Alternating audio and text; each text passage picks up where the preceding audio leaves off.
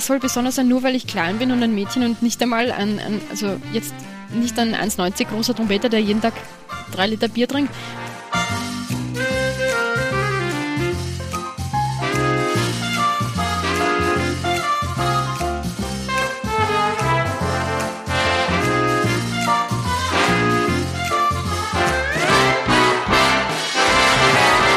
Hallo und herzlich willkommen zur vierten Folge Glanzgespräche. Mein Name ist Swantje und mein heutiger Gast ist die Trompeterin Selina Jasmin Ott. Selina ist mit ihren 22 Jahren nach dem Gewinn des ARD-Wettbewerbs 2018 eine gefragte Solistin und Kammermusikpartnerin. Ich freue mich auf das Gespräch mit dieser jungen und unglaublich talentierten Frau und wünsche euch ganz viel Spaß mit einer Stunde Glanzgespräch und Selina Jasmin Ott. Hallo liebe Selina, ich freue mich riesig, dass du heute mein Gesprächsgast bei Glanzgespräche bist. Hallo, ich freue mich für die Einladung. Dankeschön. Schön. Ich freue mich ehrlich gesagt gleich doppelt, denn du bist endlich die erste weibliche Blechbläserin hier als Gast und auch noch eine junge und äußerst erfolgreiche. Du stehst mittlerweile mit den großen Orchestern und Kammermusikpartnern auf den Bühnen Europas vor allem nachdem du 2018 mit 20 Jahren als allererste Frau im Fach Trompete den ersten Preis beim ARD-Wettbewerb gewonnen hast. Mich interessieren total die Anfänge der Gäste, die hier zu Wort kommen. Und ich wollte dich mal fragen, wie du eigentlich zur Trompete gekommen bist. Also das ist bei mir relativ einfach, weil meine Eltern sind beide Musiker. Also mein Papa ist auch Trompeter und meine Mutter spielt Querflöte. Ähm, und ich habe einfach als kleines Kind mit fünf Jahren, glaube ich, habe ich mal Klavier angefangen und Blockflöte, weil meine Eltern einfach sehr dahinter waren, dass ich halt ähm, zu musizieren beginne und einfach auch ein Instrument lerne. Und ich habe auch Querflöte kurz probiert, aber da war ich anscheinend so untalentiert, das hat mir meine Mutter gleich wieder weggenommen. ich bin dann mit sechs Jahren eben zu der Trompete gekommen und ich dürfte irgendwie auch recht talentiert gewesen sein. Also es hat mir alles so, es ist alles recht leicht von der Hand gegangen und da habe ich dann auch recht viel Spaß am Üben gehabt. Und ja, ich habe halt einfach immer weiter geübt. Dann habe ich angefangen zu studieren und dann habe ich den Wettbewerb gewonnen und jetzt ist es mein Beruf. Ja, schön. Und hast du bei deinem Papa dann auch angefangen, Trompete zu lernen oder in der Musikschule? Ja, genau. Also ich war in der Musikschule gemeldet, aber mein Papa war, bis ich 13 war, mein Lehrer. Also eigentlich recht lange haben wir es miteinander ausgehalten. Ja, lustig. Aber nur, weil mein Papa so ruhig und tolerant ist. Also ich war, glaube ich, nicht so einfach oft.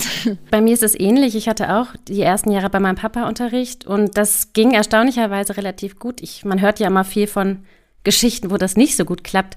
Ähm, meinst du, da gibt es irgendein Geheimnis, wie das irgendwie am besten geht? Nein, ich glaube, es gibt kein Geheimnis. Ich glaube, es kommt einfach auf die zwei Personen drauf an. Also mein Papa ist eine sehr ruhige Person und auch sehr tolerant. Also ich glaube, wenn er auch so temperamentvoll gewesen wäre wie ich, hätte das, glaube ich, nicht gut funktioniert. Aber bei mir ist es auch so gewesen, mein Papa unterrichtet extrem viel in der Musikschule und ich habe viel Unterricht bei meiner Mama gehabt. Also egal, also dass sie Querflöte spielt, sie hat mich trotzdem sehr viel unterrichtet oder also unterrichtet einfach geholfen und auch jeden Tag war sie einfach dahinter, dass ich mir jetzt keinen Blödsinn oder so einlerne. Also ich habe wirklich einfach die optimale Unterstützung irgendwie bekommen. Ähm, genau, und einfach diese Mischung. Meine Mutter war sehr streng und mein Papa ja nicht so. genau, das hat einfach irgendwie gut gepasst. Und ja, aber dann mit 13 war es dann schon an der Zeit, weil es ist auch gut, einen frischen Wind und einfach, ich habe dann direkt auf der Uni begonnen mit in so einem hochbegabten Kurs eben für junge Musiker. Und das hat mich dann auch super motiviert, dann beim Professor Unterricht zu haben und so. Also das hat einfach wirklich gut gepasst. Ja, das glaube ich. Ich finde das auch einfach klasse, wenn man so ein bisschen Unterstützung hat. Ich merke das auch. Ich unterrichte selber bei den jüngeren Schülern, wenn die Eltern haben, die sie einfach ein bisschen anleiten, ist es irgendwie immer leichter. Und ich muss auch sagen, dass ich es immer toll fand, jemanden an der Hand zu haben, der einem irgendwie so direkt helfen kann.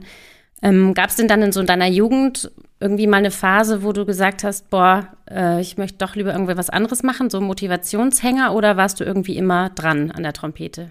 Nein, also ich war wirklich eigentlich immer dran an der Trompete. Also mich hat es natürlich, ich habe Tage gehabt, wo es jetzt mich nicht unbedingt ähm, so gefreut hat, dass ich jetzt Trompete übe. Vor allem, ich habe auch ein anderes sehr großes Hobby mit meinen zwei Pferden und als Jugendliche ist man dann doch oft lieber im Pferdestall, als dass man jetzt ähm, bei schönstem Wetter zu Hause sitzt und stundenlang Trompete übt. Aber so richtige Motivationstiefs oder so habe ich eigentlich nie gehabt. Für mich war irgendwie von Anfang an klar, dass ich irgendwie Berufsmusikerin werde. Und es, ich bin jetzt im Nachhinein erst drauf gekommen, wie viel Glück man eigentlich braucht, dass man das als Beruf dann und, äh, machen kann. Aber bei mir hat wirklich irgendwie alles in den richtigen Karten gespielt. Und ja. Ja, ist schön. Das heißt, du wusstest eigentlich schon immer, dass du es beruflich machen möchtest. Da gab es jetzt nicht irgendein Schlüsselerlebnis. Nein, eigentlich gar nicht. Ich glaube, mein Schlüsselerlebnis ist einfach, wie ich aufgewachsen bin, durch die ständige Unterstützung von meinen Eltern, die mir echt alles ermöglicht. Wenn ich ein neues Instrument gebraucht habe, dann ist das nicht irgendwie äh, in Frage gestellt worden, dass es kostet so viel Geld, sondern das ist mir einfach, also die haben mir das einfach gekauft, weil ich es gebraucht habe jetzt. Ja. Das ist irgendwie gar nicht diskutiert worden, dass das jetzt irgendwie ein Spaß ist oder so, sondern es war einfach nötig. Und ich habe auch ganz früh die Möglichkeit bekommen, auf Masterclasses zu fahren, ins Ausland auch. Also ich habe wirklich die optimalste Unterstützung bekommen. Für mich war das auch als Jugendliche immer selbstverständlich, weil ich es nicht anders gekannt habe. Also für mich wäre das irgendwie ganz komisch gewesen, wenn meine Eltern gesagt haben, üb nicht so viel, es nervt, es ist so laut oder so. Also jetzt im Nachhinein, meine Mutter sagt mir, wie ich für den ARD-Wettbewerb geübt habe, sie hat gesagt, das war ein Horror. Ich habe so viele hässliche Stücke geübt und es ist ja schon richtig am Nerv gegangen und oft bis tief in die Nacht. Aber sie hat nie irgendwie sich beschwert oder so. Sie hat immer ja. gesagt, geh üben, nutz die Zeit. Also vielleicht wäre ich nicht so motiviert gewesen, wäre, wenn mir da wer Steine in den Weg gelegt hätte oder so. Oder vielleicht noch mehr, ich weiß es nicht. Nee, klar, total. Ist super wichtig. Ich meine, überhaupt, glaube ich, werden die wenigsten Menschen Berufsmusiker, die nicht die Unterstützung von zu Hause aus haben, weil man das, glaube ich, irgendwie doch braucht. Ich habe mich es mal. Es ist schwierig sonst, glaube ich. Ja, es ist einfach super schwierig. Ne? Also zum einen ja. kostet es viel Geld, die Ausbildung, zum anderen aber auch die Unterstützung mental irgendwie. Das finde ich auch wahnsinnig wichtig. Ich habe mich mal ein bisschen durch deinen Insta-Account geklickt und mal ein paar oh. kleine oh. Videos angeguckt. So. Ähm, und ich muss sagen, äh, ich ja, von Neid erblasst, deine Technik ist schon unglaublich faszinierend. oh, danke schön. Das kommt, glaube ich, eben von dem frühen Lernen. Also ich habe, ich weiß nicht, ob du die Trompetenschule von, von Clark kennst, das sind diese technischen ja. Übungen. Ich habe die, glaube ich, mit sieben Jahren schon angefangen, weil mir, mein Papa hat mir das zum Spaß einfach hingelegt, da üb. Es ist alles so leicht gegangen und ich habe das einfach von klein auf gelernt. Und auch mit elf, zwölf schon Doppelzunge, Dreifachzunge und mit 13, 14 war das dann einfach schon auf einem schnellen Tempo. Und wenn man das erst im Studium beginnt, ist es einfach schon zu spät. Also wie soll man das aufholen? Ist ja logisch. Ja. Ich meine, ich habe sicher nicht mein Leben lang und mit acht Jahren schon zwei Stunden ähm, diszipliniert geübt. Also nein, im Gegenteil, ich habe sehr wenig geübt und sicher jetzt nicht immer so konsequent, aber mit der Unterstützung und einfach mit der richtigen Trompetenschulen und so weiter ist logisch, dass das einfach eine ganz andere Entwicklung nimmt. Also ich habe da einfach, wie gesagt, wirklich Glück gehabt. Also ja. mit anderen Eltern wäre das wahrscheinlich nicht so geworden. Ja, ich muss sagen, das war nämlich genau meine Frage, weil du ja eben erst 22 Jahre alt bist, musst du ja wahnsinnig früh angefangen haben, Technik zu üben, weil man das ja irgendwie ja, dann. habe ich. und, und hast du da Tipps? Also so würdest du jetzt sagen, die Clark-Trompetenschule ist es oder hast du jetzt zum Beispiel für ZuhörerInnen irgendeinen Tipp, was so zum Beispiel Doppel- und Trippelzunge angeht, wie man da am besten rangeht? Ja, also von den Schulen her Clark einfach für Fingertechnik und sonst Abern, die, die große Abern-Schule, da gibt es drei Bände, es gibt auch die amerikanische Ausgabe, was weiß ich. Da ist einfach irgendwie von Technik her alles drinnen. Einfachzunge, Zweifachzunge, Dreifachzunge, Intervalle, Triller, also wirklich alles, was man fürs Trompeterspielen braucht. Und mein einziger Tipp ist, wenn man wirklich gut werden will, auch in jungen Jahren, ist einfach die Zeit nutzen, wenn man jung ist. Weil ja. man kann es später ja. nicht mehr aufholen. Ja. Je früher man mit was anfängt, und vor allem auch richtig üben, weil wenn man immer nur Stücke durchspielt, wird das, also bringt das nichts. Und ist es auch was, Hier was muss ich du sowas nicht erzählen? Nee, was du, was du heute noch viel machst, so Technik? Oder ist es einmal, wenn es drin ist, würdest du sagen, brauchst du es jetzt nicht mehr tagtäglich? Nein, also tagtäglich übe ich es jetzt nicht mehr. Ich, also ich übe tatsächlich jetzt wirklich fast nur mehr Repertoirestücke, aber wenn ich jetzt zum Beispiel mehr Zeit zwischen Konzerten oder so habe, gehe ich schon immer wieder zurück zu den Basics, auch viel mit Etüden und so. Einfach, dass diese Genauigkeit bleibt und auch verbessert wird noch. Also ich bin lange nicht am Ende, ich habe vielleicht schon ein großes Stück geschafft, aber ich muss vieles einfach konzentriert, langsam üben und so weiter, weil vieles manchmal auch nicht funktioniert. Ist ja logisch. Ähm, ja. ja. aber es ist jetzt nicht so, dass ich jeden Tag drei Stunden Basics und Technik übe, das nicht. Es okay. funktioniert vieles schon und meistens eben anhand der Stücke dann, je nachdem, was man gerade braucht. Ja, klar. Wie machst du das generell so in deinem Überalltag? Ähm, teilst du dir das gut ein? Wie, bist du jemand, der so acht Stunden am Tag irgendwie üben kann? Oder? Nein. Nein, bin ich nicht. Einerseits leider, weil ich manchmal für manche Projekte gerne mehr üben würde, weil ich dann besseres Gewissen hätte und einfach schneller das lernen könnte. Andererseits auch wieder nicht leider, weil ich so mehr Zeit habe für meine Pferde, für Freizeit und so weiter. bin sicher eher wenig und dafür halt umso disziplinierter oder konsequenter, würde ich jetzt einmal sagen. Weil okay. wenn ich vier Stunden sinnlos übe, bringt es weniger, als wenn ich eine halbe Stunde gescheit übe. Ja, ja, klar, das ist schon auch das Wie man übt, ne? Das ist ja irgendwie auch ja, super voll. wichtig. Ja. Das stimmt. Und wenn du nicht Trompete spielst, ich habe es gerade schon so ein bisschen anklingen hören, dann hat es, äh, entspannst du dich wahrscheinlich am liebsten in der Nähe von schönen Tieren, richtig? Ja, dann bin ich bei mir im Pferdestall. Genau. Ja. Ich habe auch den, also den Luxus, meine Familie, wir haben einen eigenen Stall, da stehen meine zwei Pferde. Das heißt, ich habe auch Ruhe von anderen Menschen, das ist natürlich umso besser, dann kann man wirklich abschalten. Brauchst du wahrscheinlich auch, oder? Also so mal so ja, wirklich Auszeiten von der Trompete oder bist du jemand, ja, der den Stress so wegsteckt? Ja, ich glaube, ich bin schon sehr stressresistent. Also wenn ich jetzt viel zu tun habe, das macht mir weniger, aber ich brauche es einfach für meinen seelischen Frieden. Also ich werde einfach unglücklich, wenn ich länger nicht bei den Pferden bin. Und wenn ich jetzt nur arbeiten würde und nur Trompete, Trompete, Trompete, das würde mich auf Dauer nicht glücklich machen. Also da brauche ich echt extrem den Ausgleich. Und wenn ich daheim bin, bin ich auch wirklich jeden Tag im Stall und auch zwei, drei, vier Stunden oft. Ja. Also, und dann nehme ich mir auch die Zeit, das ist sehr zeitaufwendig, dieses Hobby, aber für mich zahlt sich das definitiv aus. Also ohne dem könnte ich, glaube ich, nicht so Trompete spielen, wie, also so befreit, wie ich das halt jetzt mache. Ja, ich kann mir auch vorstellen, dass es wahrscheinlich gerade nach dem ARD-Wettbewerb enorm war. Also, dass sich danach die Zeit für dich wahrscheinlich schon sehr verändert hat, oder? Ich meine, das war ja schon, wenn man das so sagen kann, irgendwie auch eine Sensation. Ja, also die Medien haben es zu einer Sensation gemacht. Für mich, also für mich war es auch eine Sensation, weil für mich war der ARD-Wettbewerb immer was Unerreichbares. Und ich habe gerade im Studium angefangen und mein Professor hat gesagt, ja, du hast jetzt sonst eh nichts zu tun, lern einfach das Programm, fahr da hin. Und ich habe mir gedacht, ja super, die hauen mich nach der ersten Runde eh wieder raus. Was mache ich mit 20 dort? Und ich kann die Hälfte eh nicht spielen, weil alles so schwer ist. Und keine Ahnung, irgendwie habe ich es dann geschafft und doch gut vorbereitet. Und ja, und es hat sich wirklich, ich habe das gewonnen. Ich habe das, also bei der Preisverleihung, nicht einmal realisiert, weil, also ich weiß noch, der äh, Juryvorsitz hat das eben auf Englisch dann gesagt und zuerst eben die, die zwei Burschen, die anderen Finalisten, ja. den zweiten Preis und dann habe ich für mich gedacht, okay, ich habe gar keinen Preis bekommen oder vielleicht bekomme ich einen dritten, ich habe mich gar nicht ausgekannt. Dann hat er irgendwas gesagt, der First Girl mit irgendwas First Preis und ich war so, was, ich check gar nichts, ich kann doch nicht gewonnen haben. So gut ist mein Finale jetzt auch nicht gegangen, habe ich für mich gefühlt. Ja. Und dann bin ich nachher runtergegangen zu meinem Freund und zu meinem Professor und zu meiner Familie und ich habe so gesagt, habe ich das wirklich gewonnen? Habe ich mich nicht verhört? Und natürlich am, am Tag später ist es wirklich explodiert. Also Agenturen haben angefragt, 100 Veranstalter. Ein Veranstalter wollte sogar in zwei Wochen schon ein Rezital. Ich habe in meinem Leben noch kein Rezital gespielt, geschweige denn wie lange, welches Programm, welche Stücke, keine ja, Ahnung. Ich habe jeden Tag mit meinem Professor telefoniert und irgendwie versucht, mein Leben zu ordnen. Und es ist halt wirklich irgendwie so von Studentenleben und vier Klassenabende im Jahr spielen zu fast, also jedes Monat ein paar Konzerte. Ich habe das Repertoire erst lernen müssen. Ich habe gerade mal das, das Wettbewerbsprogramm drauf gehabt und ja, die paar Stücke, die ich halt im Studium gemacht habe. Ich habe Glück gehabt, also ich lerne relativ schnell, aber es war wirklich Stress und wenn ich meine Pferde nicht gehabt hätte, ich weiß nicht, das hätte, glaube ich, nicht so, nicht so gut hingehauen natürlich, ich meine, das ist natürlich auch ein Wahnsinn, überhaupt so einen Wettbewerb durchzuziehen.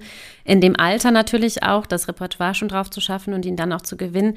Stört es dich, dass dabei immer rausgestellt wird, dass du die erste Frau bist, die das gewonnen hat, oder stört es dich nicht? Ja, also es, es nervt mich ein bisschen, muss ich sagen, weil ich, ich, ich finde das allgemein sicher, Feminismus und so weiter, und man soll das unterstützen, das Gleichberechtigung und so weiter, für das bin ich alles. Aber diese ständige Hervorhebung nervt mich wirklich, weil mir ist das egal, ob das eine Frau gewinnt oder ein Mann. Es geht um Können, um Qualität, um Musik, um nichts anderes. Und ich weiß nicht, es, ähm, ich, was soll besonders sein, nur weil ich klein bin und ein Mädchen und nicht einmal ein, ein also jetzt nicht ein 1,90 großer Trompeter, der jeden Tag drei Liter Bier trinkt. Ich meine, das sind solche blöden Vorurteile. Ich meine, es ist doch oft genug bewiesen worden, dass es, ich meine, es ist ein Instrument, das hat zweieinhalb Kilo. Warum sollte man da jetzt unbedingt mega stark sein können? Klar, aber es ist natürlich immer noch, ähm, ja, Männer behaftet quasi, oder Männer dominiert, ne? Die ja, voll. Mir hat es natürlich auch was gebracht, also für mein, für mein Marketing ist es gut, für meine Konzerte ist es natürlich gut, weil wenn ich jetzt ein 1,80 Mann wäre, wäre ich sicher nicht so interessant für den Markt, als ich so wie ich halt jetzt bin. Weil die Leute wollen halt ein junges Mädchen auf der Bühne stehen sehen in einem schönen Kleid oder was weiß ich.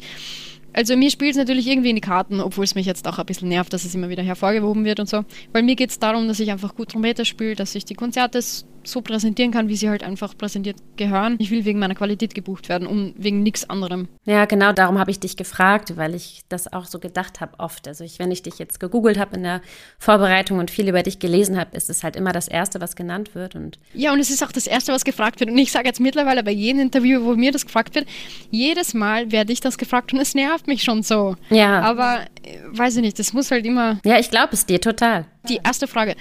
Und wie war das? Sie waren die erste Frau und ich denke mir so, ja super, ich bin eigentlich stolz, dass ich die erste Österreicherin bin, aber bitte. Ja, nee, das, das kann ich ja total so verstehen. Es, es, gibt bis jetzt drei Gewinner. ja, logisch, dass ich die erste Österreicherin bin. Ich meine, da machen alle Länder mit. Was ist die Wahrscheinlichkeit, dass dieses kleine Land schon einmal wen gebracht hat? Und dass ich die erste Frau bin von drei Leuten, ja, super. Irgendwann muss es ja passieren.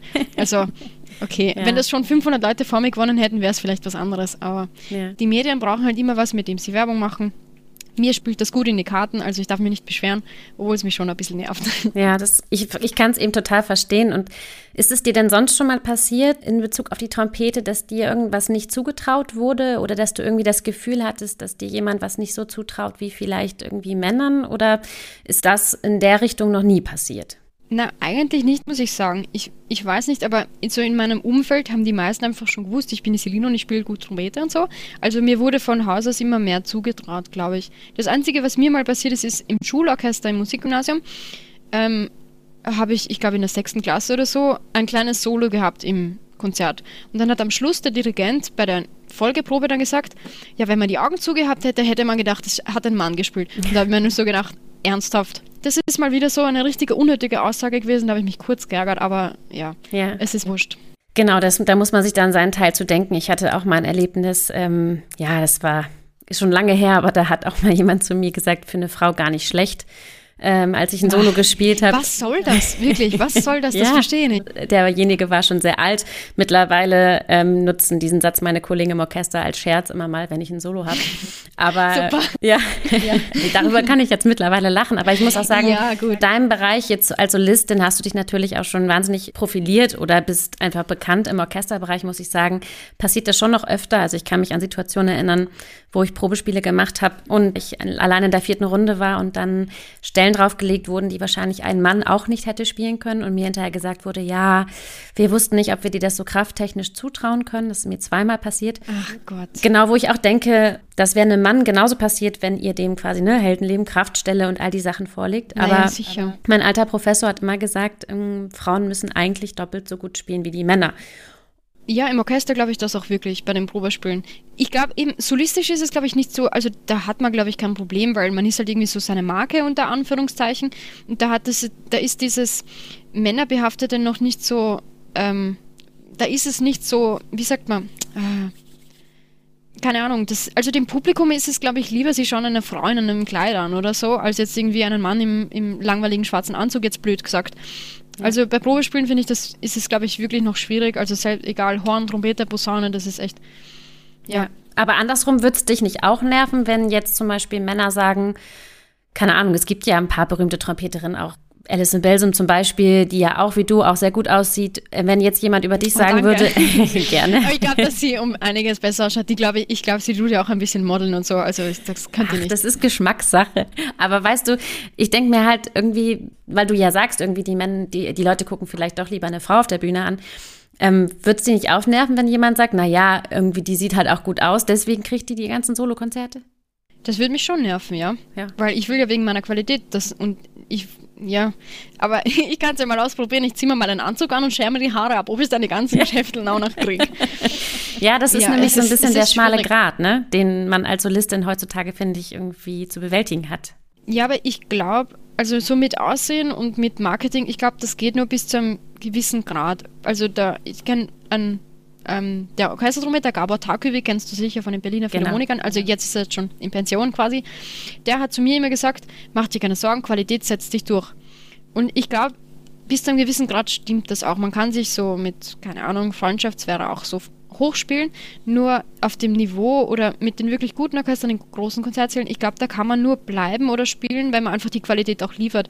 Weil es bringt niemandem was, wenn man schön ausschaut, ein Glitzerkleid anhat und dann aber schlecht spielt oder unmusikalisch oder so. Ich glaube nicht, dass irgendein Intendant einen dann noch fragen wird, weil bei den großen Solisten, wenn man überall schaut, die sind qualitativ einfach mega gut. Also ja. ich kenne keinen Solisten, der bekannt ist oder in, in den ganzen Orchestern spielt, der irgendwie an Qualität irgendwie leidet oder so. Nee, das wird sich also, auch gar nicht halten können. Also man muss die Konzerte ja auch spielen. Eben, man muss die Konzerte spielen können, es muss qualitativ einfach passen. Und ja. da ist das Aussehen dann mehr oder weniger schon wurscht.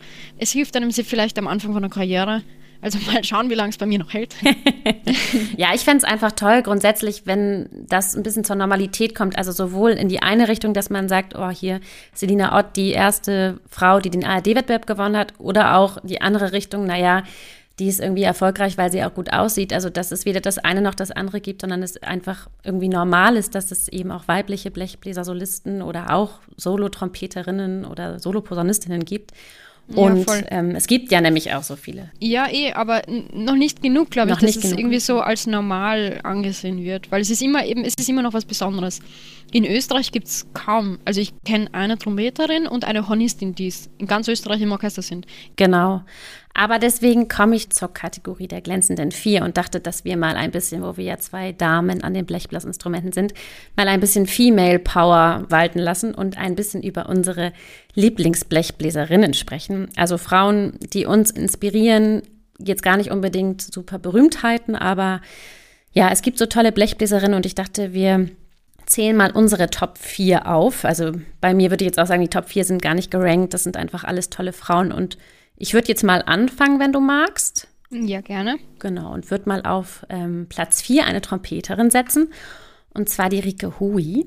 Die kenne ich schon aus dem Jugendorchester. Mit 13 Jahren haben wir uns kennengelernt und Rike war für mich immer eine super starke und tolle Frau, die mit der Trompete immer einen ganz eigenen Weg gegangen ist. Sie ist zum Beispiel Stipendiatin beim Ensemble Moderne in Frankfurt gewesen und hat ganz viel zeitgenössische Musik gemacht und macht das ganz viel, auch im Filmbereich und ist mittlerweile Solotrompeterin der Basissinfonietta und arbeitet gerade an ihrem ersten Soloalbum. Eine super Musikerin. Sehr cool. Genau, die sich auch nicht von anderen hat beeindrucken lassen in der ganzen Zeit und immer irgendwie bei sich selbst geblieben ist und das finde ich ganz bewundernswert. Hast du auch jemanden? Ja, ich habe auch jemanden. Also bei mir ist es nicht ganz so ähm, umfangreich wie bei dir. Ähm, wen ich bewundere, ist die Mary Bowden in Amerika.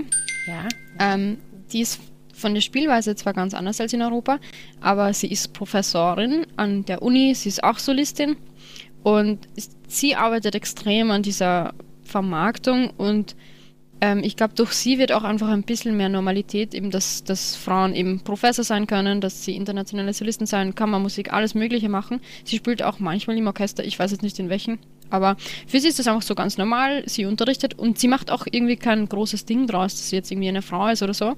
Sie hat auch High Heels an und eine cool. super Kleider immer und alles. Ja, warum auch nicht, ne?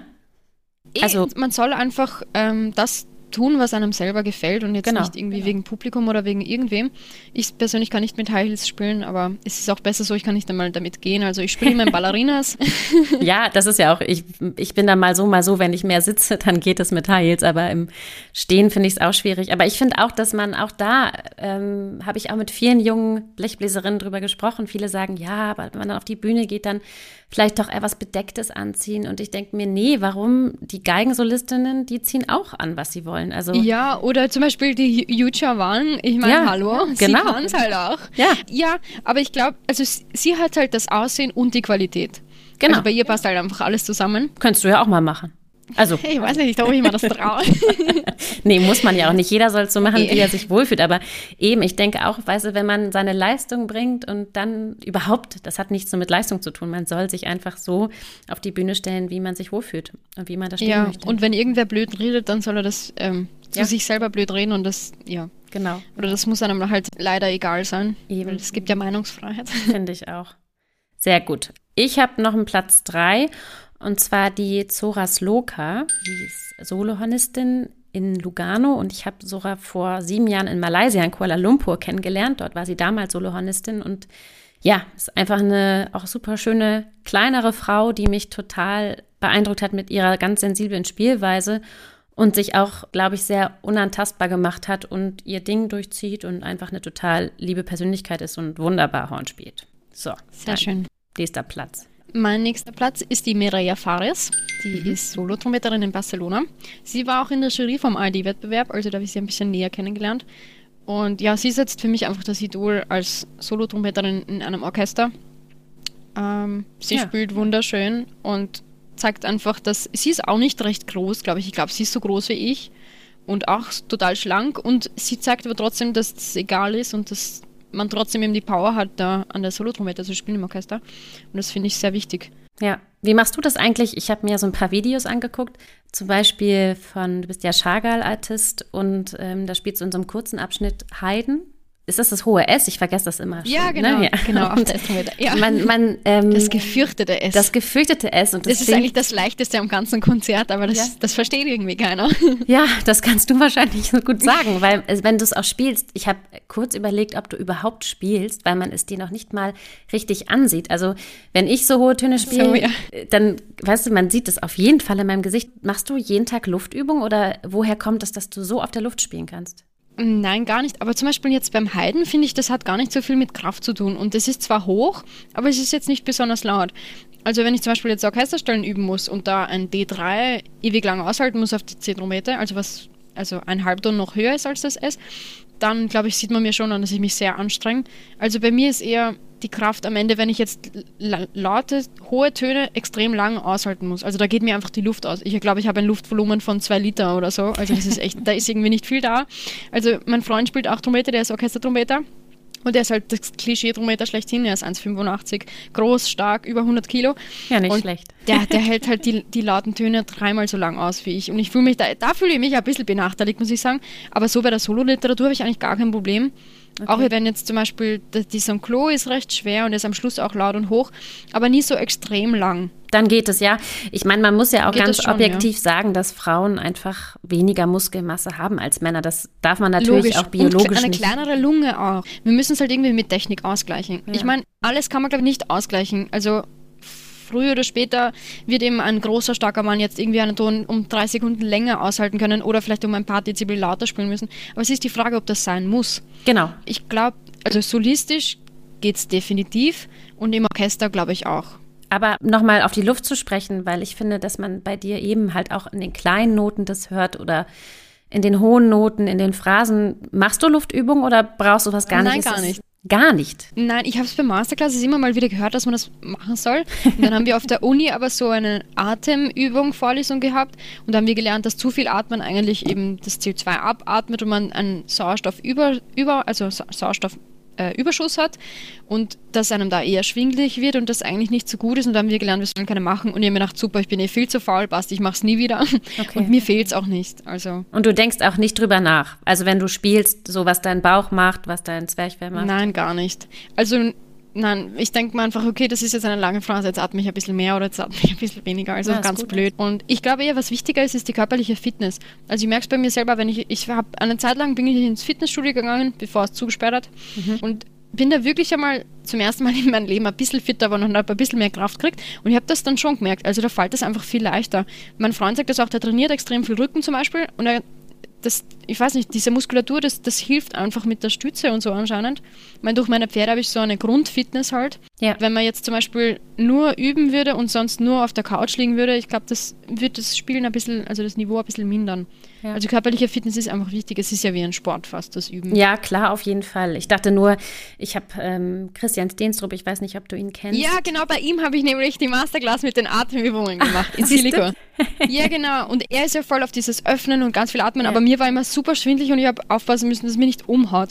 Aber ja. ich weiß nicht, vielleicht gibt es manche Leute, die einfach so eingeengt sind, die gar nicht gescheit atmen und denen hilft das dann. Ja, wahrscheinlich machst du das automatisch irgendwie komplett richtig, vielleicht. weil ich muss sagen, dass mir das bei dem Christian Steentrup, ich habe das relativ spät in meinem Studium gemacht und mir hat es dann wirklich tatsächlich noch drei Töne nach oben in die Höhe gebracht und mein Ambitus wirklich? erweitert. Ja, weil ich immer so ein bisschen okay, auch wow. war, ich hatte immer wenig Kraft und war immer relativ schnell platt. Und bei ihm habe ich wirklich gelernt, so zu atmen, dass ich locker so ein Straußkonzert einfach spielen konnte. Das hat mir eine wahnsinnige Sicherheit gegeben, sodass ich dann auch Probespiele gewinnen konnte. Da hat er mir wahnsinnig geholfen. Deswegen, und weil du so natürlich okay, toll atmest, dachte ich, vielleicht hast du da ja was gelernt. Aber du hast, das machst es wahrscheinlich einfach richtig. Das ist auch. Ich glaube, das ist bei mir einfach natürlicher. Ja, super. Cool. Ich setze mal fort die Liste. Ja. Mein Platz zwei ist nämlich ähm, Christina Heckmann, hieß vorher Kloff, die ist tiefe Kornistin an der Staatsoper in Stuttgart und Lehrbeauftragte auch an der Musikhochschule dort und eine ganz liebe Freundin von mir.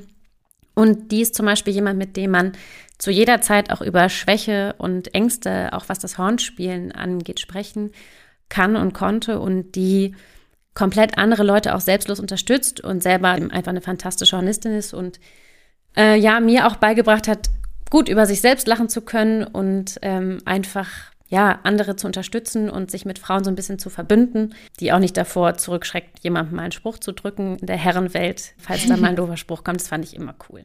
Hast du auch noch das jemanden? ist wichtig. Ja, meine letzte ist jetzt sehr berühmt, also die Alison Balsam, weil ich einfach mit ihr quasi unter Anführungszeichen aufgewachsen bin. Also vielleicht ist es deswegen für mich immer normal gewesen, dass Frauen Trompete spielen.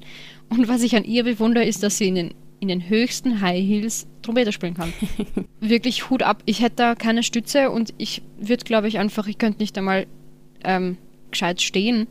Also wirklich Wahnsinn, dass man dann noch normal Trompete spielen kann.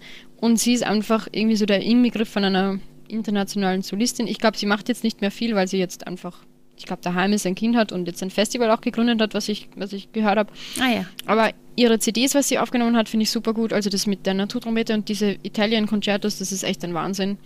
Und weiß ich nicht, das ist einfach so ein bisschen Inspiration. Hast du wahrscheinlich auch damals schon viel gehört, ne, als du klein warst? Oder? Schon, ja. Ich bin mit dem eben quasi aufgewachsen. Deswegen für mich war das immer normal. Also ich habe wenn Leute gesagt haben, ja, Mädchen und Trompete, ich mir gedacht, ja und, weiter?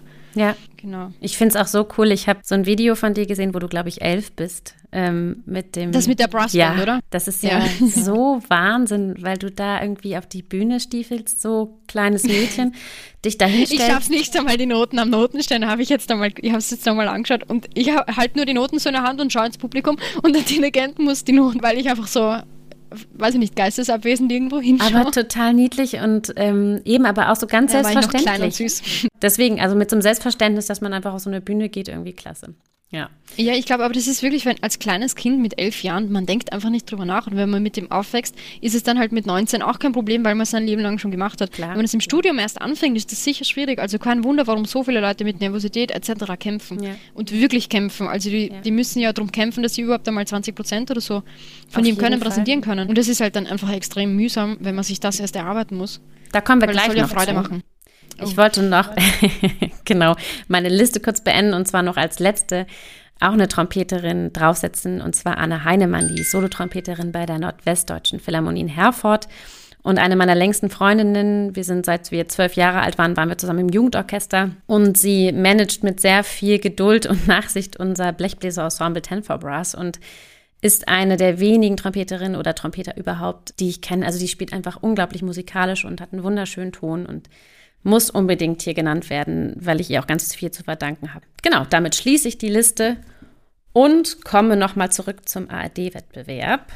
Und wollte ich dann nämlich mal fragen, wie du so einen Wettbewerb angehst. Schließt du dich da drei Monate ein? Ich habe mit Reinhold auch über seinen ARD-Wettbewerb gesprochen. Er hat gesagt, er hat sich weggeschlossen und einem Nicht-Trompeter vorgespielt, ja, einem Dirigenten, sein Repertoire immer präsentiert und sich Kritik abgeholt. Wie war das bei dir? Also ich habe das quasi im, im, Rahmen von meinem Studium eigentlich angefangen. Ich habe mit meinem Professor einfach quasi irgendwie den Plan gemacht. Ich fange da halt zu üben an. Ich habe davor noch ein Probespiel gemacht und habe gesagt, ja, wenn das vorbei ist, dann fange ich zum Üben an mit dem Repertoire. Ich habe mir eben die, die, die, Stücke ausgesucht und dann zuerst mal überhaupt für die Anmeldung zwei Stücke aufnehmen müssen, die man einschickt, damit man überhaupt zugelassen wird. Also das haben wir gemacht. Mhm. Und wo ich dann zugelassen war, das war, glaube ich, dann im Mai. Also man hat dann drei oder vier Monate nur mehr, nur mehr unter Anführungszeichen gehabt. Genau, und ich habe dann einfach zum Üben angefangen und ähm, ich habe mich nicht weggesperrt. Also ich war im Sommer sehr viel bei meinen Pferden, weil ja. ich eben auch nicht fünf Stunden am Tag üben kann. Ich habe es schon ausgereizt, ja. aber eben auch nicht zu viel. Weil wenn ich zu viel übe, geht es am nächsten Tag oder die nächsten Tage nicht gut, weil wenn meine Lippen durch sind und alles wehtut, kann ich einfach nicht mehr gut spielen. Und das ist, ich habe, glaube ich, recht dünne Lippen. Also bei mir passiert das ziemlich schnell, dass die Zähne einschneiden und das eigentlich mhm. dann eher unangenehm wird das nervt mich oft selber, es wird einfach nicht besser. Aber ich habe einfach nur, kann halt nicht fünf Stunden am Tag spielen. Hast du da einen Trick, wie du das lockerst, wenn das, also ich spiele mich ja, zum Beispiel immer nicht abends mehr üben. aus. Nicht mehr üben. Naja, ausspielen tue ich auch ein bisschen. Also ich, ich spiele jetzt nicht den hohen lauten Ton und dann gehe ich und mache nichts mehr, sondern ja. ich spiele dann noch ein paar Minuten irgendwie ein bisschen tiefer und dass es sich einfach halbwegs wieder gut anfühlt. Aber ich darf es meistens nicht einmal zu dem Punkt kommen lassen, dass es jetzt irgendwie wehtut. Und im Wettbewerb dann man kommt weiter von Runde zu Runde. Da wächst ja normalerweise die Anspannung. War das bei dir so oder ist es dann so, dass es dich ja anspornt? Ja, also ich bin, glaube ich, definitiv eher, also bei mir ist so, wenn ich unter Stress stehe und wem irgendwas beweisen muss, spiele ich nochmal um 20% besser und das hat mir sicher in die Karten gespielt. Was ich vor dem Wettbewerb noch gemacht habe, ist mit meinem Professor, wir haben eine Wettbewerbssimulation gemacht. Also wir haben zwei Wochen vorm Wettbewerb ähm, quasi vier Tage ausgewählt und halt jeder Tag eine Runde, weil es waren ja vier Runden. Und mein Professor hat genau gewusst, ähm, mir ist es oft ziemlich egal, wenn ich auf der Bühne stehe und irgendwer wichtiger ist, dein Publikum ist mir egal. Also mich bringt jetzt nicht so leicht was aus der Ruhe. Okay. Und er hat in seinem Studio in Wien drei, vier Leute immer pro Runde eingeladen, wo er gewusst hat, die stehen mir recht nahe und ich respektiere die halt voll und, und will halt um gar keinen Spielen irgendwie schlecht spielen. Er hat dann ein paar Orchestermusiker, mit denen ich mehr Kontakt gehabt habe, wo ich wusste, ich habe halt mega Respekt. Die hat er eingeladen und die sind dann halt so eineinhalb Meter vor mir gesessen und dann habe ich ihnen die Runden vorspielen müssen. Wahnsinn. Das war halt dann schon ein bisschen Stress, aber ich glaube, es war gut, weil das Programm war wirklich am Limit von mir. Also ich habe das, es ist sich gerade ausgegangen, dass ich das irgendwie da übe.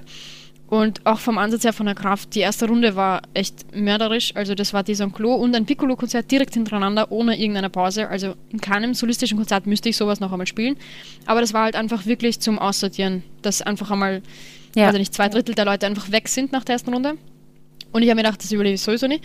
Aber wurscht, ich habe das zumindest einmal alle vier Runden durchgespielt, habe mal gewusst, wo stehe ich überhaupt, wo muss ich kämpfen, wie fühlt sich das überhaupt einmal mal an. Also das war für mich sehr wichtig, weil ich habe quasi den Wettbewerb schon mal durchlebt ja. Und dann ist man einfach ein bisschen entspannter. Und im Wettbewerb selber bin ich dann einfach von Runde zu Runde und ich habe irgendwie keine Zeit zum Nachdenken gehabt. Also ich habe die erste Runde gehabt, dann waren zwei oder drei Tage, glaube ich, sogar Pause, weil eben so viele Leute noch waren.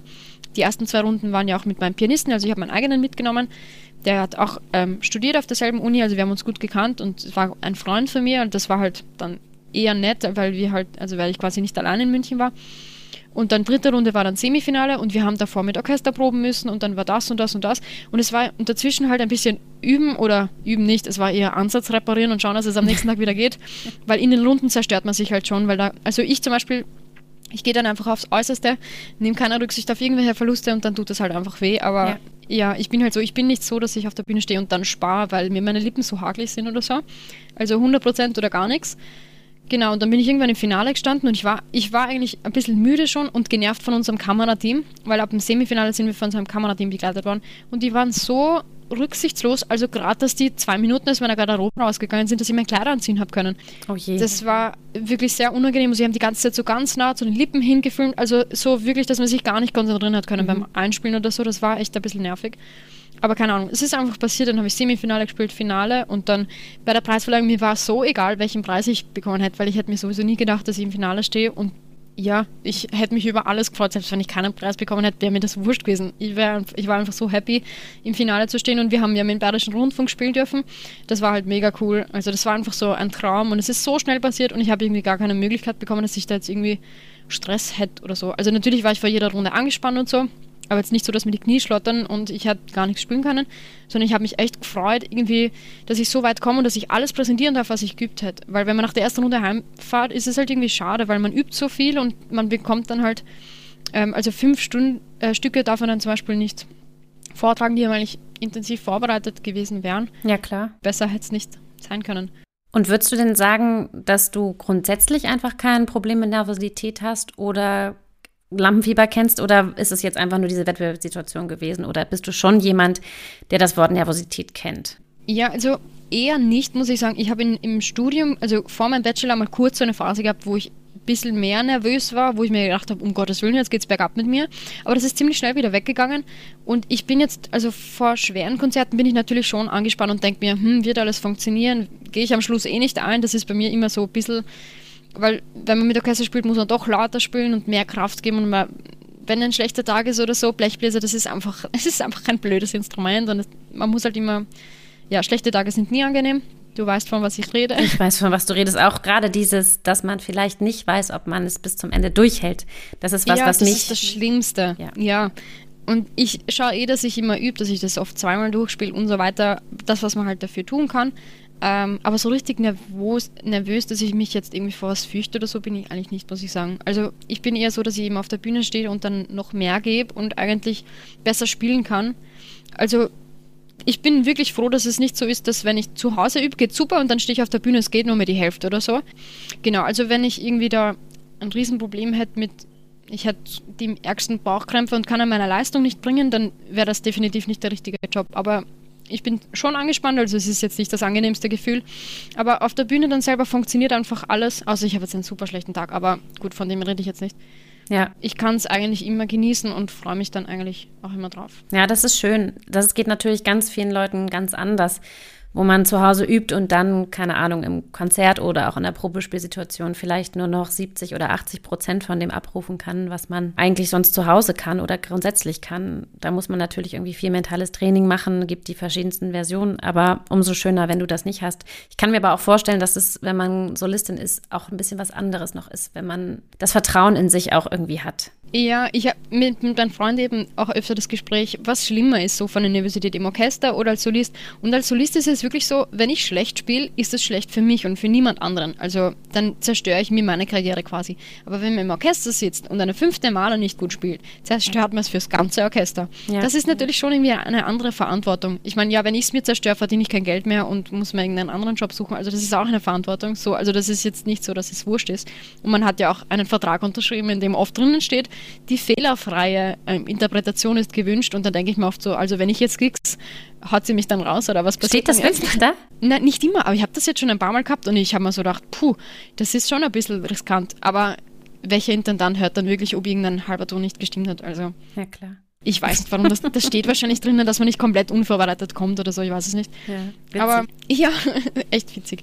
Und machst du dir grundsätzlich viele Gedanken so über die Zukunft? Ist es für dich so, dass du dir eventuell auch vorstellen könntest, ins Orchester zu gehen oder reizt dich das nicht so sehr? Ich glaube, du bist oder warst Substitutin bei den Wiener Symphonikern. Könntest du dir das vorstellen oder sagst du, nee, ich möchte doch lieber nur solistisch unterwegs sein? Nein, also ich könnte es mir tatsächlich vorstellen, ins, ins Orchester zu gehen und gerade jetzt in, in, Zeiten von Corona denke ich halt umso mehr drüber nach. Also jetzt nach Deutschland möchte ich nicht unbedingt, weil mein Lebensmittelpunkt ist einfach ähm, in Österreich, in Wien und da möchte ich auch einfach bleiben. Deswegen habe ich jetzt nicht so viele Möglichkeiten, ins Orchester ja. zu gehen. Das ist mir einfach wichtiger, als jetzt irgendwo eine, eine Stelle in Deutschland zu haben. Das muss einfach jeder für sich selber auch wissen. Aber grundsätzlich eben, ich war Substitutin oder bin, ich, wenn sie mich brauchen, spiele ich. Und mir macht das irrsinnig viel Spaß. Also das Orchesterrepertoire ist einfach so viel größer als äh, Solo-Literatur. Äh, Solo als Trompeterin ist man da halt einfach in gewissem Maße eingeschränkt. Sicher, es gibt neue zeitgenössische Musik, aber das ist halt nicht dasselbe wie eine Bruckner oder Maler-Symphonie oder was auch immer. Und es macht mir tatsächlich auch sehr viel Spaß. Aber ich bin ja noch nicht zu alt, also ja, du kannst es dir ja noch ganz in Ruhe überlegen. Mich hat jetzt einfach nur interessiert, ob du sagst, ja, doch, grundsätzlich wäre das was für mich oder ob du sagst, nö, irgendwie Solo macht mir am allermeisten Spaß und Orchester reizt mich gar nicht so sehr. Doch, eigentlich schon. Also sicher vorne stehen macht natürlich auch Spaß. Also wenn man bei den Proben auch irgendwie das Sagen hat und jetzt so, so will ich das, weil im Orchester muss man sich doch viel auch gefallen lassen. Aber es ist halt auch, man muss sich dann um nicht so viel kümmern. Also es wird dann vorgeschrieben, so und so wäre es schön, bitte spielen Sie so. Ist halt auch was Angenehmes. Also es hat beides Vor- und Nachteile, finde ich. Aber mir macht es definitiv auch viel Spaß, einfach in diesem großen Ganzen und ja, für die Solotrompete gibt es halt auch irrsinnig viele coole Sachen zum Spielen. Also es ist definitiv nicht langweilig. Und im Optimalfall könntest du ja vielleicht sogar beides machen. Also meine Kollegen machen teilweise auch ihre Solokarriere und sind Solotrompeter oder Solohornisten. Also wenn man es gut plant, ja, kann man ja beides auch machen. Ja, mal schauen, was ja. einfach das Leben bringt. Klar, das ist, hängt ja auch total davon ab, ne? Man kann Aber ja nicht ich bin halt alles planen. Damit auch aufgewachsen, also eben mit der deutschen Drehventil und so. Also ich bin jetzt nie auf nur solistisch und mit Pernet und so. Also ich habe im Studium natürlich die ganzen Orchesterstellen auch gelernt. Ich bin auch, mein Studiengang heißt sogar Orchesterblasinstrumente Trompete. Also mein Studiumabschluss ist quasi Orchestertrompete.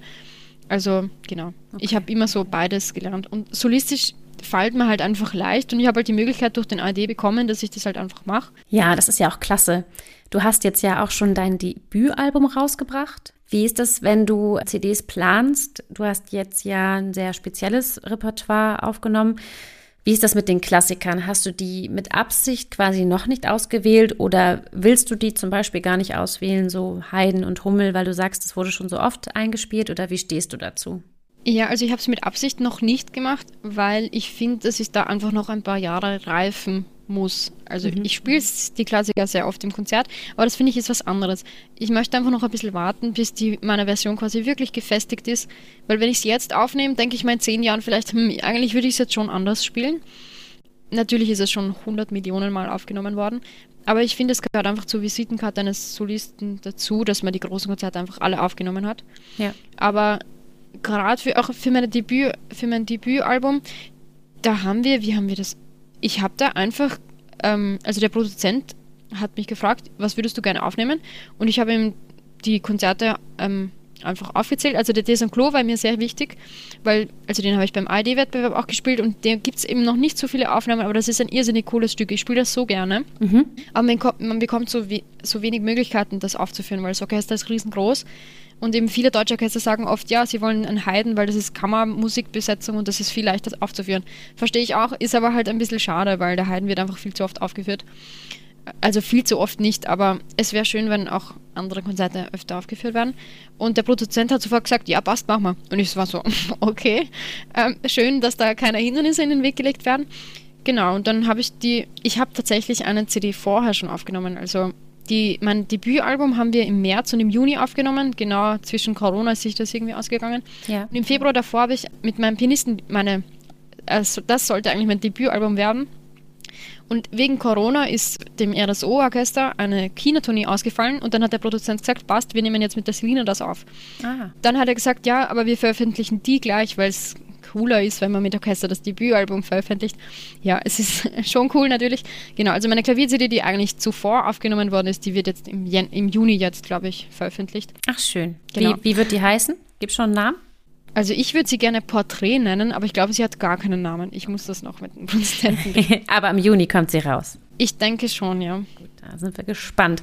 Apropos CD-Aufnahmen, ich würde gerne noch mal zu unserer Glanzgespräche-Playlist kommen, also Musik, ah, die ja. ich über die Staffel sammle ähm, von den Gästen und Künstlern, die im Podcast sind, für ein bisschen Inspiration für die ZuhörerInnen.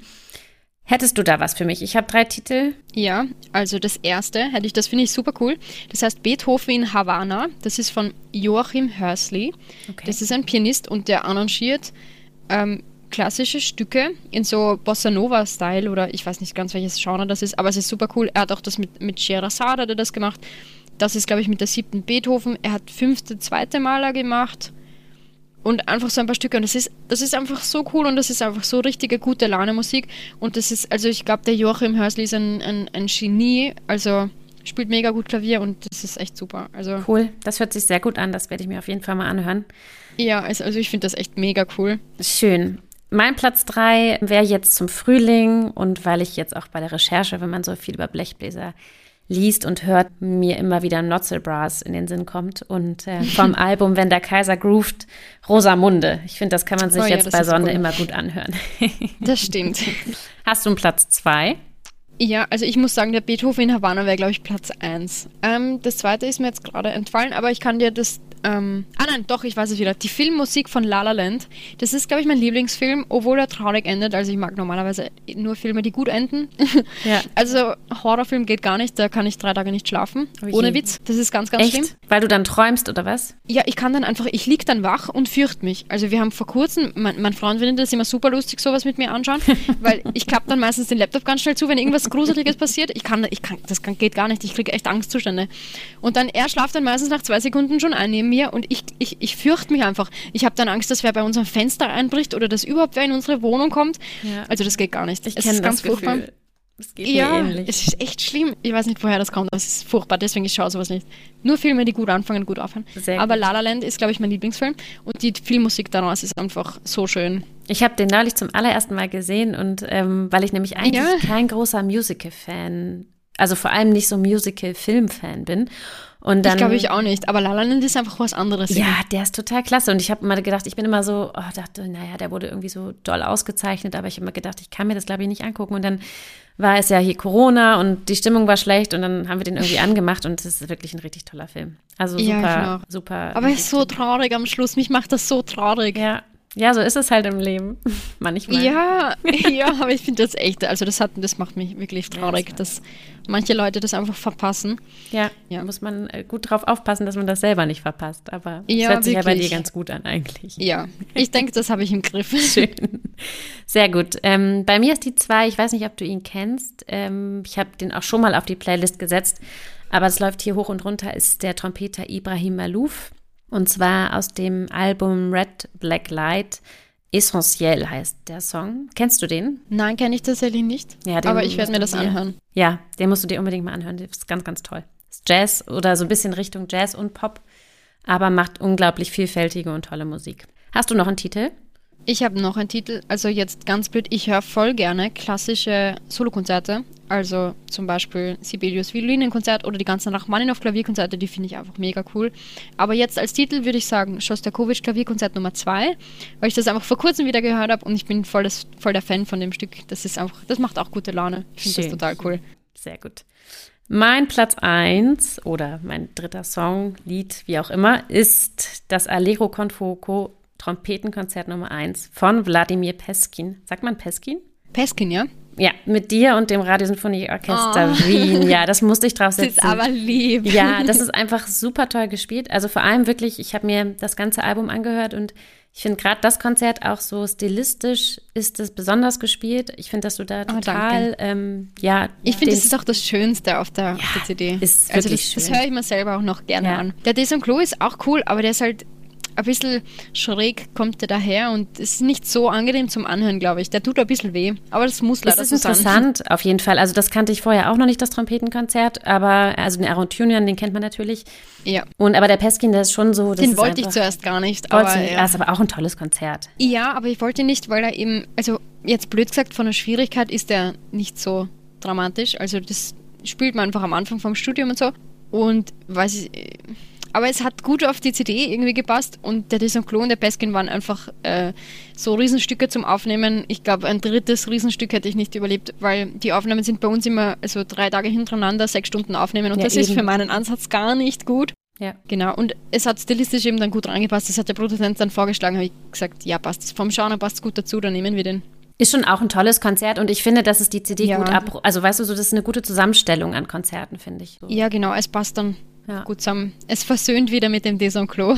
Ja, der Aber der Peskin ist, ist glaube ich, ist, ist das coolste Stück auf der CD. Ich glaube, der ist qualitativ auch das Beste geworden. Also jetzt vom Aufnahme her, da bin ich noch am frischesten. Vom, das, sowas bedenkt man ja, glaube ich, nicht, wenn man die CD anhört, weil man, also wenn ich eine CD von irgendeinem Solisten anhöre, denke ich mir, okay, es ist eine CD, die haben 100 Möglichkeiten, das aufzunehmen und es wird von hinten bis vorne perfekt. Aber das ich glaube, es geht oft nicht, weil einfach die Umstände oft nicht perfekt sind, weil man hat Klar. oft Zeitdruck und so weiter und das sieht man halt erst, wenn man eine CD-Aufnahme gemacht hat. Bei mir war es definitiv, definitiv auch so. Also am letzten Aufnahmetag fahre ich auf der Felge, also dass es ja. schlimmer nicht geht und man muss sich dann einfach durchkämpfen und es ist dann halt vielleicht nicht irgendwie die beste Leistung, die man noch bringen kann. Aber es muss halt noch so sein, es ist irgendwie auf die CD. Aber beim Peskin hat irgendwie alles gepasst. Ja, das ist wirklich äh, wunderbar geworden, finde ich auch ein ganz toller Klang und irgendwie stilistisch einfach toll gemacht. Aber ich kenne das auch mit den, wenn wir mit unserem Blechbläser-Ensemble CDs aufnehmen, dann hast du meistens auch so vorher noch drei Tage Proben und dann kommen die Aufnahmen und man wirklich muss echt Luft einkalkulieren, ja ja, weißt du, man wacht morgens auf und die Lippe fühlt sich irgendwie an wie ein Autoreifen, bis man das überhaupt ja, erst wieder weich man. Man muss sechs Stunden noch ja, aufnehmen. ja, voll. Ach, ja, wenn es schon wehtut und man muss noch, das ist ja, nicht, das nicht angenehm. Aber es gehört leider dazu. Das stimmt. Ja, du, wir kommen so langsam zum Ende und ich wollte zum Ende noch mache ich mit manchen Gästen noch mal ein kleines Entweder-oder-Fragespiel spielen. Oh, cool. Sowas genau. mag ich. Und meine erste Frage wäre gleich gewesen, aber die hast du schon ganz ausführlich beantwortet. Auf der Bühne hohe oder flache Schuhe? Da ist, glaube ich, ja, die Entscheidung. flach, weil ich mit hoch nicht gehen kann. Ich habe ein paar hohe Schuhe, die habe ich einmal bei so einem Kammermusikdings angehabt. Aber das war mir dann so peinlich, dass die Leute mein Gehen anschauen haben müssen. Seitdem ziehe ich die nicht mehr an. aber könntest du drauf spielen oder fühlst du dich auch wackelig? Also ich habe es im Überraum mal angehabt. Ich könnte schon drauf spielen, aber ich glaube in der Konzertsituation, nein, danke. Also da muss ich mich auf was anderes konzentrieren. Man muss es ja auch nicht herausfordern. Aber ich kenne zum Beispiel eine, eine Schülerin von meinem Papa, die ist jetzt erst 16, aber die ähm, spielt, die hat, trägt so gerne hohe Schuhe und ich habe letztens mit ihr geredet und so, dass ich keine High Heels anziehen kann und das ist furchtbar. Und sie so, was, sie fühlt sich voll wohl und kann voll super mit denen spielen. Also ich weiß ja. nicht, ich glaube, das liegt einfach an meiner Unfähigkeit. Ach, es ist einfach, glaube ich, ganz unterschiedlich und äh, vielleicht sogar auch gesünder für deine Füße, wenn du es nicht machst. Ich glaube auch, ja. Sehr gut, also weiter geht's. Lieber Fahrer oder lieber Beifahrer sein? Lieber Fahrer, weil dann geht's schneller. Bist Aber du ohne schneller? Beifahrer, weil sonst muss ich auch wieder langsamer fahren. Bist du schneller ja, ich bin schneller Fahrer? Ja, ich auch. Ich glaube, meine Mama fürchtet sich und betet immer daheim, dass ich ja. sicher von A, zu, A nach B komme. Ja. Aber es ist einfach schöner, schnell zu fahren, finde ich. Macht irgendwie ja. mehr Spaß. Sehr schon. Wiener Schnitzel oder Falafel mit Hummus? Ähm, Falafel mit Hummus. Ich war drei Jahre lang Vegetarierin. Ich habe es leider aufgeben müssen wegen Intoleranzen. Das stört mich. Aber ich bin eigentlich im Herzen immer noch Vegetarierin. Und wegen Intoleranzen? Also Laktose und Histamin. Und wenn ich das wirklich beachte, also ich habe es jetzt nicht extrem so, dass ich, wenn ich Histamin esse, sterbe oder so, das ist es nicht. Aber mir, mir wird einfach schlecht und mir geht es einfach nicht so gut. Ah. Und wenn ich das beachten würde, dann bleibt genau Salat ohne Dressing, glaube ich, über. Jetzt muss ich ein bisschen Fleisch essen, einfach das, das halt. Damit du auch ein bisschen Kraft hast. Genau, ja, braucht man ja doch beim Trompeterspielen. Aber im Herzen bin ich trotzdem noch Vegetarierin. Also. Okay. Das stelle ich mir manchmal schwierig vor, dann wenn man im Herzen noch Vegetarier ist. Ja, Aber ist es eigentlich schon. Vor allem, ich bin extrem tierliebend und, und also ich darf nicht zu viel drüber nachdenken, wenn ich Fleisch esse, weil sonst graust mir einfach extrem. Okay. Und, ja. ja, ist doch auch gut. Na gut. Also, dann geht's weiter. Strand oder Berge? Äh, ich glaube Strand, weil ich liebe Wasser. Außer es ist Berge mit Flüssen, dann weiß ich nicht. Okay. Aber Strand ist ja auch schön. Da habe ich auch. Aber Berge sind auch schön. Ja, stimmt. Aber eher Strand wahrscheinlich. Sehr ist entspannender. Berge sind immer so anstrengend zum Gehen. Stimmt. lieber essen gehen oder lieber selber kochen? Ähm, lieber selber kochen eigentlich. Kocht ihr gern zu Hause? Ja, mein Freund kocht super viel. Ich koche richtig schlecht. Also ich kann genau Wurstfleckerl und Ballerschinken und Eierspeis, aber das kann man echt nicht als Gericht zählen. Ähm, ja, und ich werde es auch nicht lernen, weil mein Freund eben jeden Tag kocht und auch richtig gut und dem macht es total Spaß. Das heißt, die Frage hätte lauten müssen, lieber essen gehen oder lieber bekocht werden? bekocht werden. ja. Okay. Genau. Aber es ist doch schön, wenn man jemanden hat, der für einen kocht. Sehr gut. Paul, eigentlich schon, das muss man schätzen. Ja, ja ein Service gerade bei Corona jetzt, ne? Ja, das ist wirklich mega. Also, wenn, wenn ihr nicht kochen könnt, das, wir hätten also sehr, sehr große Mangel an Vitaminen, weil wir immer das selber essen würden. Sehr gut. Genau. Gut, äh, dann äh, lieber Piccolo-Trompete oder lieber Flügelhorn? Piccolo-Trompete. Ich hasse Flügelhorn. Ich mag es gar nicht. Echt? Aber ich mag kein Flügelhorn. Nein. Okay. Es, es, ist keine Trompete für mich. Ich weiß, das wird jetzt vielen Hörern wehtun, weil viele lieben Flügelhorn. Ich liebe es gar nicht. Ich habe auch keins und ich mag das nicht. Okay, hätte ich jetzt gedacht, dass du wahrscheinlich auch sagst, oh, Flügelhorn schön, aber gut. Ja, nein, ich mag es tatsächlich gar nicht. Ich weiß nicht warum. Ich habe eine richtige Abneigung gegen das Instrument. Okay, das ist gut und ehrlich. ja, ich habe es bei meinem ersten Substitutendienst bei den Symphonikern Flügelhorn spielen müssen. Ich war richtig enttäuscht, dass ich nicht einmal mit der Trompete kommen haben dürfen. ich habe dann sogar eins ausbauen müssen, weil ich eben keins selber hatte. Und das hat so schlecht gestimmt, das, das hat es mir gleich noch einmal versaut. Okay, das stimmt, die stimmen oft schlecht, die Flügelhörner, ne? Ja, voll furchtbar. Na gut, gehen wir weiter. Thema Pferde. Hannoveraner oder Friese? Ähm, Friese. Okay, du hast auch einen Haflinger, ne? Ja, genau. Ich habe bitte nicht Haflinger oder Lipizzaner. Das hat mich schon einmal gefragt und ich kann mich nicht entscheiden. Deswegen habe ich haben. genau die anderen genommen. Das ist nett, danke. ich bin eher Barockpferd als Warmblüter, als sportlicher Warmblüter. Okay, schön. Ähm, Chaos oder Ordnung? Ich hätte lieber Ordnung, aber ich bin sehr chaotisch. So generell oder was so die Wohnung angeht oder? Also die Wohnung ist sehr ordentlich, aber ich glaube, wenn ich meinen Freund nicht hätte, wäre es ein bisschen schlimmer. Ähm, aber so, ja, eigentlich bin ich schon geordnet. Aber andererseits auch wieder voll chaotisch. Also manchmal richte ich einen richtigen Saustall an. Aber das stört mich dann wieder so, dass ich dann alles wieder zusammenräume. Dann bist du schon ja. eher Teamordnung, würde ich sagen. Eher, ja. Aber ich habe ich hab schlechte Phasen, sagen wir mal so. Ja, glaube ich, jeder. Ja. Okay. Ähm, Haydn- oder Hummeltrompetenkonzert? Haydn. Das kam schnell. Sehr gut. Ja. Und allerletzte Frage. Lieber eine Nacht im Club durchtanzen oder lieber einen Serienabend zu Hause auf dem Sofa? Serienabend zu Hause, definitiv. Ich hasse fort, genau. Ich das hast du, okay. Ja, ich bin so müde am Abend immer und ja. Na, dann ist das jetzt ja auch gar nicht so schlimm mit Corona. Grad, Nein, also für mich stört das nicht. Okay. Definitiv nicht. Na, dann wünsche ich dir einen hoffentlich weiteren entspannten Abend. Danke dir ganz, ganz, ganz herzlich für das Gespräch. Es war total schön und äh, total nett mit dir zu quatschen. Ja, ebenfalls. Ich wünsche dir alles Gute für die kommende Zeit und natürlich auch für die nächsten Jahre und hoffe, dass wir uns irgendwann auch mal in Live kennenlernen. Stimmt, das wäre sehr nett, ja? Genau. Hoffentlich. Also, hab einen schönen Abend. Dir auch, danke. Und danke nochmal für die Einladung. Ganz das war gerne. wirklich sehr nett. Ganz gerne. Bis ganz bald. Ja, Tschüss. Passt. Tschüss.